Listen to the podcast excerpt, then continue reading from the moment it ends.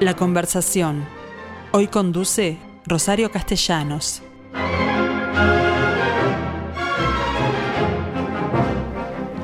Bueno, gente, ¿cómo les va? Bueno, esta es la música que habrá de acompañar algo que recuerden ustedes, les anuncié a propósito de una conferencia de prensa que a la que habría citado el Consejo Directivo el Sodre para anunciar la presentación del Mago de Oz, con música de quien estamos escuchando, Francis Poulenc. Yo pedí especialmente que me pusieran esta música porque confieso no conocer a Poulenc. Al que sí conocí es al coreógrafo de este Mago de Oz, que no es nada menos que el maestro Francesco Ventriglia.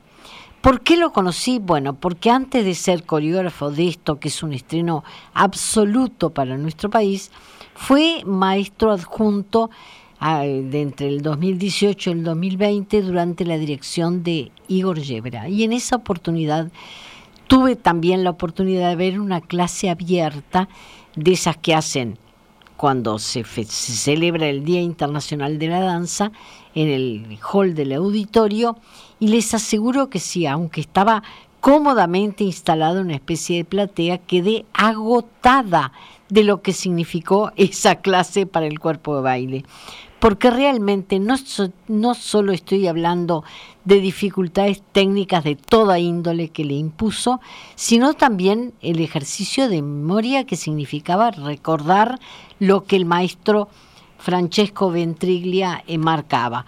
Pero quedé de alguna forma reconfortada cuando apenas comenzado el centro, que es la parte, digamos, culminante de la clase, cuando se, se separan las barras, nada menos que el primer bailarín, Damián Torio, se retiró muerto de cansado, seguramente tenía, estaba reservándose para algún, algún inmediato eh, ensayo, pero así todo confesó que la clase lo había molido. De manera que quise hablar hoy con Francesco Ventriglia, a quien yo le, adjudiqué la gran responsabilidad del gran eh, momento por el que está pasando el cuerpo de baile, sobre todo el masculino, que siempre fue un debe de nuestro cuerpo de baile oficial. ¿Qué tal, Francesco? ¿Cómo le va? Buenos días, muchísimas gracias por la invitación. ¿Cómo estás? Muy bien, yo estoy muy bien, afortunadamente. Nuevamente te tenemos en el país, si bien ya no como adjunto a la dirección de Hiebra, porque tengo entendido que en este momento estás en otro lado, ejerciendo es una dirección de otro cuerpo baile. ¿Dónde? Sí, en, un otro lado con la misma alegría de volver en Uruguay, mm. eh, claro, así con la misma alegría de trabajar con Igor por dos años y por esta maravillosa compañía, ahora una alegría grande poder volver al lado de María como coreógrafo invitado a reponer una obra que es una obra muy importante por mi vida, por mi carrera y, y además por trabajando con una compañía que amo mucho y en un país que amo mucho. Entonces es un momento maravilloso para mí. Eh, tú sos italiano, veneciano, tengo entendido. No, yo soy italiano y mi familia es del sur, de, del sur. Amalfi, pero yo crecí a Milano porque fui bailarina a la Scala por 25 años. Bueno, bien. pero hoy estás en Sydney o no? Sí, ahora vivo en Australia. Sí, vivo en mm. Australia, soy director de un centro de coreografía. Bien. Eh, ¿Qué fue lo que encontraste que te hace tan ah, fanático de nuestro país? Ah, bueno, primero de todo, este país me, me dio la bienvenida en, el 2018 y fue eh, así como ha pasado cuando uno se enamora de, alguien, ¿no? Fue un coup de foudre, como se dice en francés. Eh, fue así, no, no, el trabajo con los bailarines, nos enganchamos en, enseguida eh, y, y, así fue, fue, fue un momento, la verdad, muy, muy, muy muy muy bello para, para bailar juntos, para ayudar a los bailarines a, en el desafío del, del día a día y también... Recuerdo que lo hacías con mucho humor, porque también eso estaba presente en la clase, que hacía sonreír permanentemente en medio del gigantesco esfuerzo a los bailarines que participaban de aquella clase. A mí me gusta mucho empujar los bailarines en un desafío para mejorarse y mm. siempre más, pero también es un trabajo muy duro, entonces se tiene que hacer siempre con una onda muy positiva, muy así para salir para adelante, para buscar siempre un detalle eh, diferente, para buscar una musicalidad diferente y eso se tiene que hacer con un alma feliz, con un alma que está se trabaja en alegría, pero también muy duro. ¿Qué, ¿Qué méritos encontraste en el Ballet Nacional del Sodre que te tentaron como para, bueno, aún em, trabajarlo con este cariño, pero con este esfuerzo también, ¿no? Bueno, los bailarines acá son extremadamente eh, generosos mm. y eso no es una calidad que se encuentra mucho porque mm, entonces es muy fácil empujarlo, muy fácil desarrollarlo, ayudarlo a mejorarse. Sí, tengo que decir que además del talento, de la belleza que tienen, son también muy, muy generosos y esto es una gran cualidad que yo aprecio mucho. Bueno, hablemos del Mago Dios, una coreografía que tú estrenaste con otro, con otro cuerpo baile en Nueva Zelanda hace algunos años. Bueno, la, sí, la verdad es que esta, esta um, idea del Mago de Oz surgió en el 2011, cuando yo era mm. director en Firenze. Y, y después ha hecho la gira del mundo, porque de Firenze se fue a Nueva Zelanda, de Nueva Zelanda acá en Uruguay. Pero tengo que decir que después de muchos años y mucha función hecha por, por, el mundo. Esta del Uruguay es una versión que estrena, pues es un estreno mundial, porque volví acá en Uruguay, empecé a reponer la obra, pero esta calidad increíble de, los bailarines, una energía en el salón increíble, y yo como coreógrafo no podía no escuchar esto, y entonces empecé a crear una versión nueva, a medida de este bailarín y de esta compañía. Entonces, este Mago de Oz, por cuanto el plot es lo mismo, tenemos un vestuario, un decorado maravilloso diseñado por Gianluca Falaschi, una partitura musical de Francis Poulenc, pero es una versión nueva hecha por el Ballet Nacional de Sodre y por este bailarín. ¿Cómo definirías la coreografía que elegiste? ¿Contemporánea? No, es un ballet clásico que pero, claro, yo tengo 43 años, entonces me, soy un coreógrafo clásico, pero moderno, porque vivo, vivo ahora. Neoclásico, llamémosle entonces. Tiene, tiene, tiene todo la regla del ballet clásico, tiene el mm. divertissement, técnicamente muy, muy difícil, tiene tutú, tiene punta, tiene todo. Bien. Todo lo que es del ballet clásico. Pero además, además de estos cambios que hiciste para, el, para nuestro país, tu versión del, de este Mago de Oz difiere de la que todos recordamos la película de Judy Garland, ¿no? Bueno, la, la, parte central del ballet es parecida a lo que, mm. era en la película. Tiene hombre de lata que tanto me impresionó en, en su momento con, con él. Me acuerdo que tenía un embudo culminando con su cabeza. Sí, tiene todo. Tiene el león, el hombre de hojalata, Dorothy, mm. todo, todo lo que pasa. Lo que, lo que es diferente es el principio y la fin de este ballet, porque eh, empieza y termina en un hospital. Eh, Dorothy es una, una, niña que llega a Oz eh, no con el tornado, así como es en el libro y en la película, mm. porque es una niña que está en un hospital en coma. Entonces el viaje que, que, que, Dorothy hace para llegar a Oz, para volver a casa, es la verdad, es el viaje de una niña para despertarse del coma. Pero esto está relacionado con una experiencia que tú mismo tuviste en un hospital cuando eras niño, ¿no? Sí, eso es relacionado con una experiencia personal que me ocurrió cuando era un niño, porque cuando tenía seis años fue, pasé muchos meses en un hospital por niños y, yo siempre iba a visitar una niña que estaba atrás de un, de un vidrio era una niña que estaba en coma y un día la fui a visitar con mi mamá y ella no estaba más. Entonces pedí dónde estaba y mi mamá me contó que esta niña era Dorothy, que estaba haciendo un viaje su un camino amarillo, que estaba con el león, el espantapájaro, el hombre de hojalata, y me contó toda la historia. Y eso, claro, se quedó en mi cabeza, en mi corazón por toda la vida.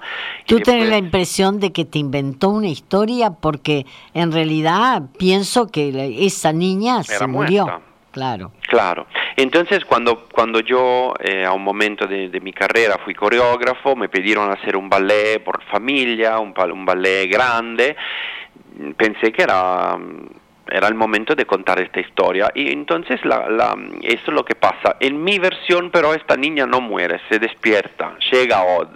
Se despierta después de un viaje muy largo y mm, con todos este amigos y aprende que la amistad, la honestidad son la cosa más importante en la vida para seguir para adelante y para crecer como ser humano tú en algún momento declaraste que consideras que la amistad es más importante que el amor. Y bueno, sí, porque es una forma de amor, ¿no? La amistad. Mm, y, y, también esa es, eh, eh, está algo que, porque a veces el amor se va, ¿no? Pero la mm. amistad puede estar por toda la vida. Mm. Considero que sí, es más importante.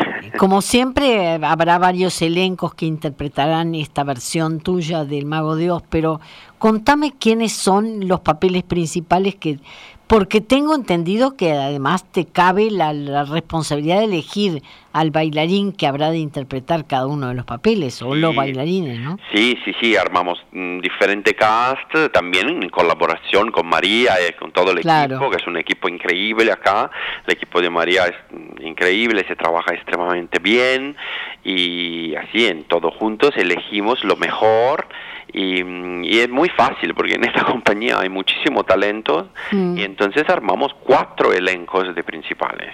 Entonces vas a tener mucho, mucha Dorothy, mucho hombre de hojalata, mucho espantapájaros. Bueno, contame quiénes elegiste para Dorothy, si se puede adelantar algo. Bueno, estamos terminando de armar, pero te puedo decir que la primera Dorothy que estrena va a ser Paula Penacchio con Ciro Tamayo de, mm. de Pantapájaro, eh, Akawa Teofilo de Hombre de Hojalata, y eh, Sergio Muzio como León y Sandro Fernández como eh, Mago. Y después tenemos muchísimos otros solistas y primeras figuras que estrenan en otro elenco eh, y también porque tenemos mucho otro papel en el mismo en el mismo elenco. Claro, ¿por qué elegiste la música de, Francis, de Francis Poulenc para para esta coreografía? Ah, mira, es un autor que yo amo muchísimo y también cuando empiezo a trabajar su una dramaturgia nueva siempre escucho horas y horas y mm, horas de, música. Y esto fue un autor que cuando lo encontré me, me encantó y me parecía perfecto um, para acompañar una historia, una historia como esta. Bueno, una historia que además significa para el cuerpo de baile reencontrarse con su público después de muchos meses. ¿Cómo, ¿Cómo se ensaya en pandemia? Porque todavía estamos en el proceso, ¿no? Sí, bueno, eh, seguimos protocolos, intentamos de estar siempre muy muy cuidado, no cuidamos, mm. eh, y, pero claro, estamos estamos mucho, con mucha ilusión, con mucha emoción de volver a un escenario delante de un público después de un, de un tiempo tan largo con una obra grande como esta. Claro, eh, ¿se divide en actos o va de corrido? Sí, sí, son dos actos. Dos, actos. ¿Cómo encontraste a los bailarines del Sodre después de tu ida? ¿Siguen teniendo, porque ellos también estuvieron un tiempo parados y y siguieron por Zoom las clases. Claro, claro. Bueno, encontré un grupo extremadamente motivado, positivo, ah, con muchísima ganas de desafío, muchísima ganas de bailar. Y esto es una maravilla, mm. compartir el tiempo en el salón con artistas que tienen tan un corazón tan grande y tan talento es una gran oportunidad por un coreógrafo. Entonces yo soy agradecido y muy feliz. Pero, me imagino además lo que habrán sido las dificultades que les pusiste, dado como te digo, yo sé lo que fue, lo que era una clase tuya. No sé, lo tenemos que preguntar a los bailarines, yo no puedo decir esto, no sé. No, no, no, no, no, tú fuiste, tú se notaba claramente cuando marcabas que había sido hasta hace muy poco un gran bailarín también. Ah, muchas gracias. Así que sabes de dificultades. Sí, sí, sí, hay muchísima técnica, eh, además bailar una partitura como esta también es un gran desafío. Eh, y claro, tiene, tiene todo lo que está en la técnica clásica académica, está todo. además la interpretación de papeles tan diferentes. Bueno, claro, ese, ese, eso es fundamental creo que lo que se ha logrado, lo que había logrado María sobre el final y bueno, y después vi a Ciro Tamayo, que a la técnica le agregaron la condición de interpretar artísticamente el papel, ¿no? Que es la, la, la, cosa más linda por un artista, ¿no? Claro. Salir así.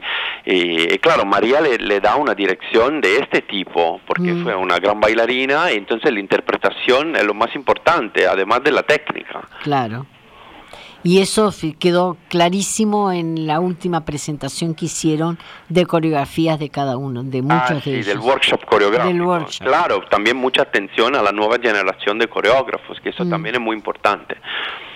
En esa materia, ¿crees que hay valores importantes? Por ejemplo, a ti te tocó eh, dirigir, todavía estabas acá, el, el, este, alguna de las de Marina Sánchez, ¿no? Sí, bueno, siempre um, eh, eh, los nuevos coreógrafos eh, salen porque los directores tienen el coraje de empujarlo. Entonces Claro. es muy, muy importante eh, que esto que esto pase, porque siempre necesitamos por el futuro nuevos coreógrafos. Claro.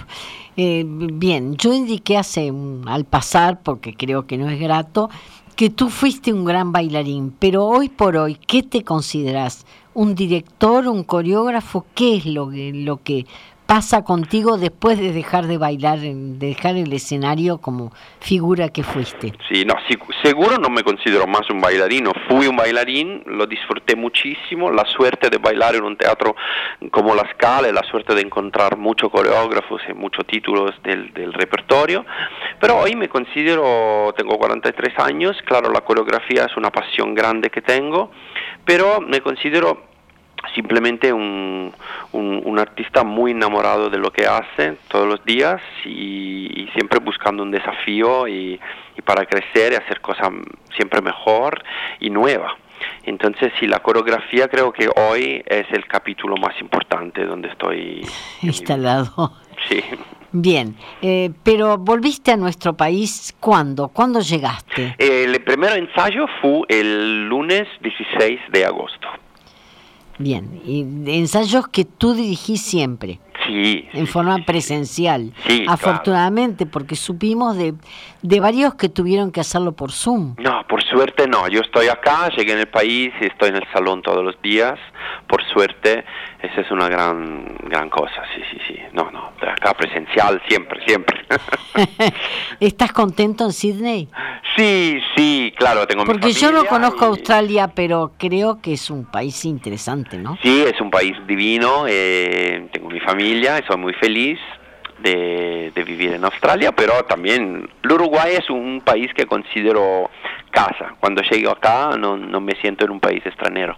Tengo muchos amigos y la cultura de este país eh, es muy cercana de mi cultura, entonces son... Bueno, tenemos mucho de italiano también, ¿no? Sí, claro, claro, y es una maravilla. Yo lo siento esto, lo, lo- lo- no sé cómo, cómo decirlo en español, ma es algo que me, me gusta muchísimo. Francesco, te dejamos volver porque sabemos que te sacamos del ensayo y tenés que volver a él. De manera que te agradezco muchísimo y por supuesto me tendrás en el estreno de este Mago de Oz que es apropiado para llevar a la familia toda, ¿no? Ah, sí, sí, de 6 a 96 todo el mundo puede venir al teatro. Estoy dentro de la franja. ¿Estás, estás en el range? Perfecto, perfecto. Sí, sí, es un, es un ballet por todos, la verdad, la verdad. To- todo, todo pueden, pueden soñar con esto. No, y, y además con la garantía de que ya no me, no me va a impresionar el hombre de lata, de hojalata, en la medida que, bueno, además admiro a Ciro Tamayo, de manera que me voy a dar el lujo por, por dos partes, ya no tener nada para que me impresione tanto y además ver, ver bailar a Ciro, al que supongo lo habrás exprimido en todas sus condiciones. Ah, sí, es maravilloso, qué talento, qué bailarín. Sí, sí, eh, vas a ver grandes cosas por él. Bueno, muy bien, muchas, muchísimas gracias, y hasta Gracias, entonces. y nos vemos en 30 teatro de el se- 30 de septiembre. de septiembre hasta el 10 de octubre, 10 de octubre, sí. y siempre de martes a domingo, pero de martes a sábado a las 20 horas y el domingo lo, lo- lo adelantan un poco a las Sí, 17. sí, sí, sí, sí, sí. No me acuerdo exactamente a qué hora, pero sí. Creo que es a las adelantado. 17, como siempre. Mu- muchísimas gracias. Francesco, eh, yo siempre te bautizo. Hablamos pronto. Francesco Ventriglia fue mi entrevistado hoy y como habrán visto, un italiano que conserva el acento, pero ama nuestro país. De manera que es un aspecto que debemos agradecer, más allá de que descarto que el mago de Oz nos va a encantar a todos.